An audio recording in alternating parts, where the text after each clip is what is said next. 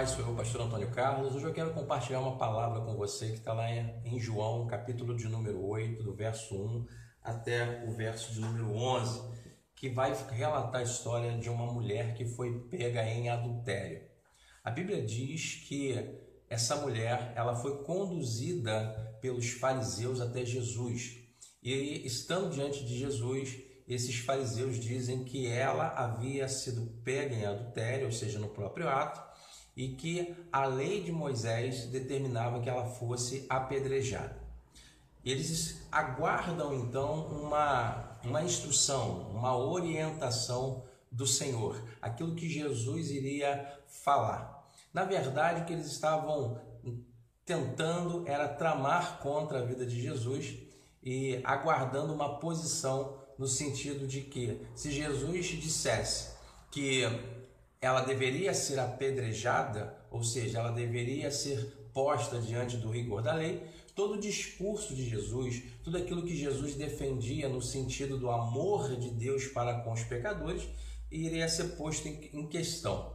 E da mesma forma em que, é, se Jesus determina é, dessa forma de que a lei não deveria ser cumprida, Jesus ia ser tido como um, sub, um subversivo, uma pessoa desobediente à lei.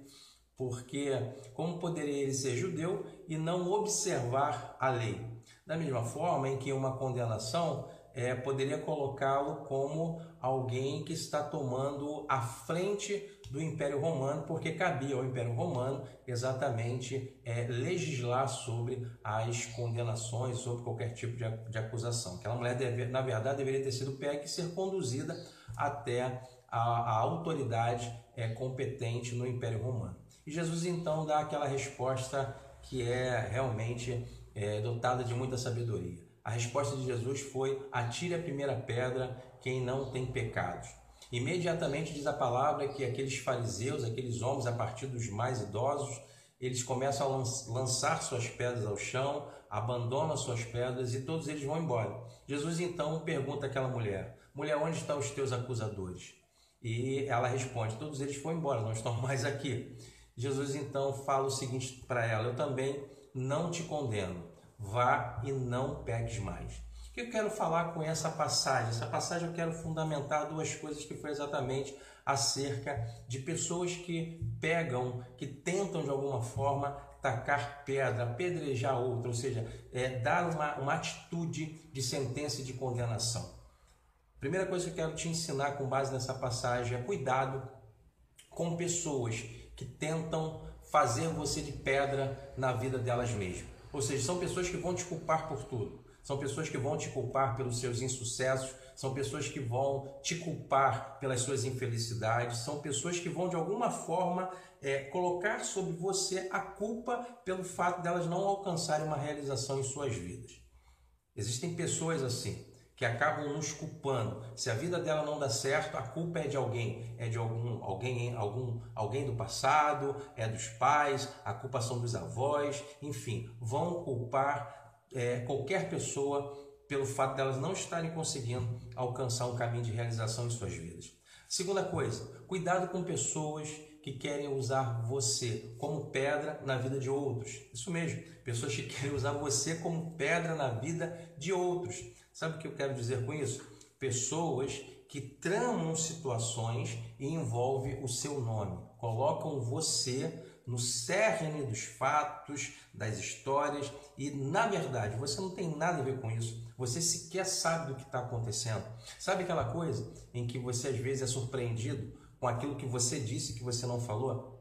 É exatamente isso que acontece. As pessoas falam: não, foi Fulano que me disse isso. E quando chega até os seus ouvidos, você vai falar assim: eu? Eu nunca falei isso, eu nunca disse isso, eu nunca tomei tal atitude. E você acaba sendo a última pessoa a saber que seu nome está envolvido em uma, em uma verdadeira trama criada para tentar de alguma forma é, te abater. Cuidado com esse tipo de pessoa, porque essas pessoas existem. E a terceira coisa que eu quero falar com você com base nessa passagem: não seja pedra. Não seja pedra.